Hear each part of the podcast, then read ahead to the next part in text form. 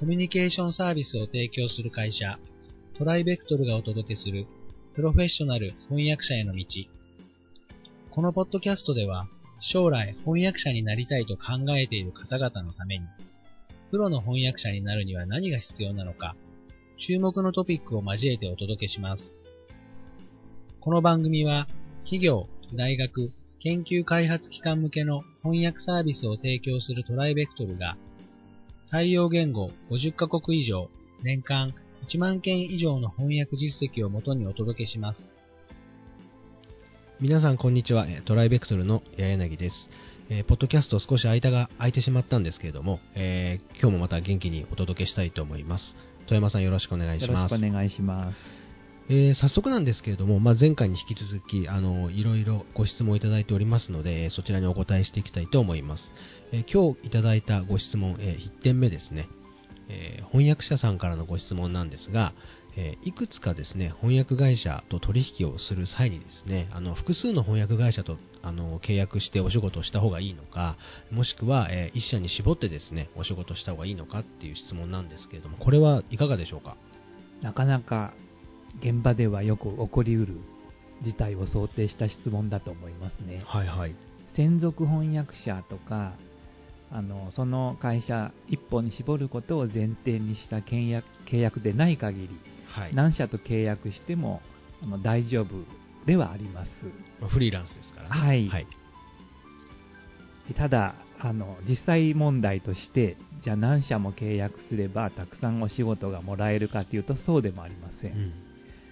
1社に絞ることの利点は、その会社のためにあのいつでも翻訳できるように待っているということなので、うんですね、優先的に仕事を回してもらえる可能性もあります。はい、でその会社のあの担当のコーディネーターさんと懇意になれば、はい、気心も知れてきますし、はい、え情報の通りも良くなりますし微妙な問題をやり取りするための申し送りもしやすくなりますし、うん、そうですね、コーディネーターさんの方でおよそのこう作業しやすい日程を組んでくれたり、得意な分野の仕事を優先的に回してくれたりするようになります。なるほど。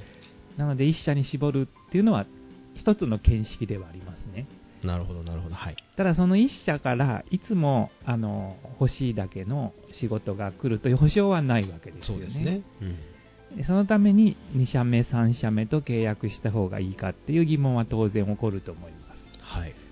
で、あの、大勢の翻訳者さんはどうしてるかというと、はい、大体2、3社、うん、1社メイン、2、3社サブっていう感じで契約しておられる方が多いようです。なるほどね。1社を優先的に取引しながら、ない時に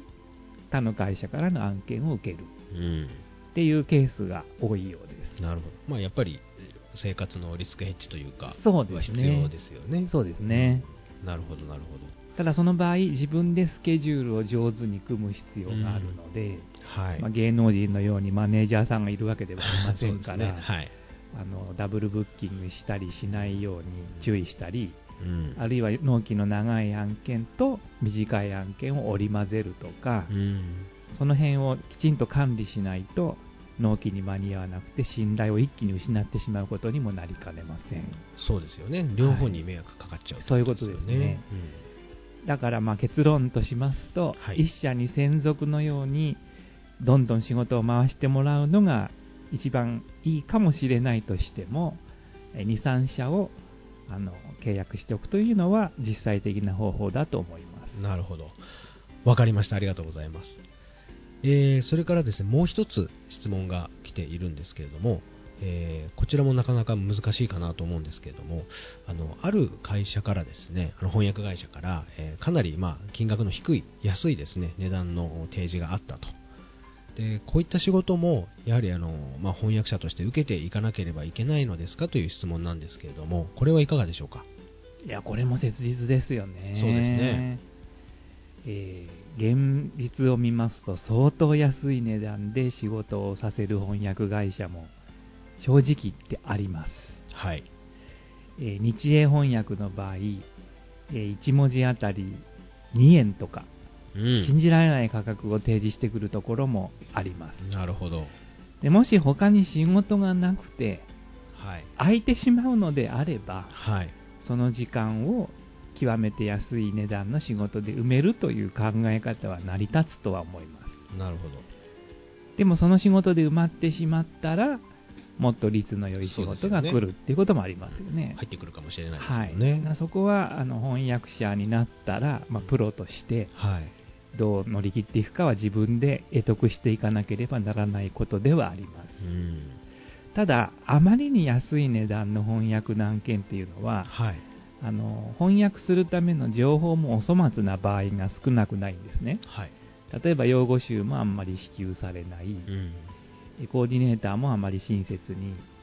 こう情報をくれない、うん、納期のあのこれだけ難しい翻訳なのでもう何日もらえますかとか言ってもえダメですと。2べもないとか、はい、あの安い値段の案件にはやっぱそれなりの条件であることが少なくないので、うん、あまりに安い場合はちょっと注意してみた方がいいかもしれません。まあそうですよね。あとこれはもう10年以上前からよく翻訳雑誌や業界で囁かれていることなんですけれども、はい、この翻訳業界にとって価格破壊ということは、はい、必ずしも望ましいことではないわけですよね。そうですね。一人の翻訳者がプロになるために積まなければならない経験というのは膨大なものがあるわけで、で、1件の案件を仕上げるために、えー、行わなければならない調査も非常な時間かかるわけです。うんはい、で極めてプロフェッショナルな仕事なのに、はい、前も申し上げましたが、日本では翻訳者の社会的地位が低いので、はいはいえー、割と労働に合わない値段で働かざるを得ない場合があるわけです。そうですね。で、それを、このあまりに安い仕事を受けてしまうと、うん、あの容認していることになってしまうし、そうですね、さらなる価格破壊が進んでしまい、うん、翻訳者全体の益にならないっていうこともあるわけです。うん、はい、である雑誌では、極端に安い仕事は受けないように呼びかけようという運動のようなことを提唱していた方がいらっしゃいました。なるほど。でそういう面からもあの極端に安い仕事っていうのはやはり注意してかかった方が良いと思われます。まあそうですね。その実際問題生活しなきゃいけないとか、まあそのリアルな部分の条件とこの業界全体の構造と本当にあの自分たちも一緒に考えていかなきゃいけないものですよね、はい、自分で自分の首を絞めるようなことにはみんなでしたくないですよね、うん、本当にそうですね。ありがとうございます。では、えー、今日は、えー、こちらで終わりにさせていただきたいと思います。また、えー、次回ですね、ご質問いただいておりますので、えお答えしていきたいと思います。富山さん、今日はどうもありがとうございました。ありがとうございました。え弊社の年末年始休暇のお知らせです。2017年12月29日から2018年の1月の4日までを弊社の休暇とさせていただきます。1月の5日からですね、営業開始をさせていただきたいと思いますので、よろしくお願いいたします。今回のポッドキャストはいかがでしたでしょうか？ご質問やお問い合わせはいつでも弊社ウェブサイトからご連絡ください。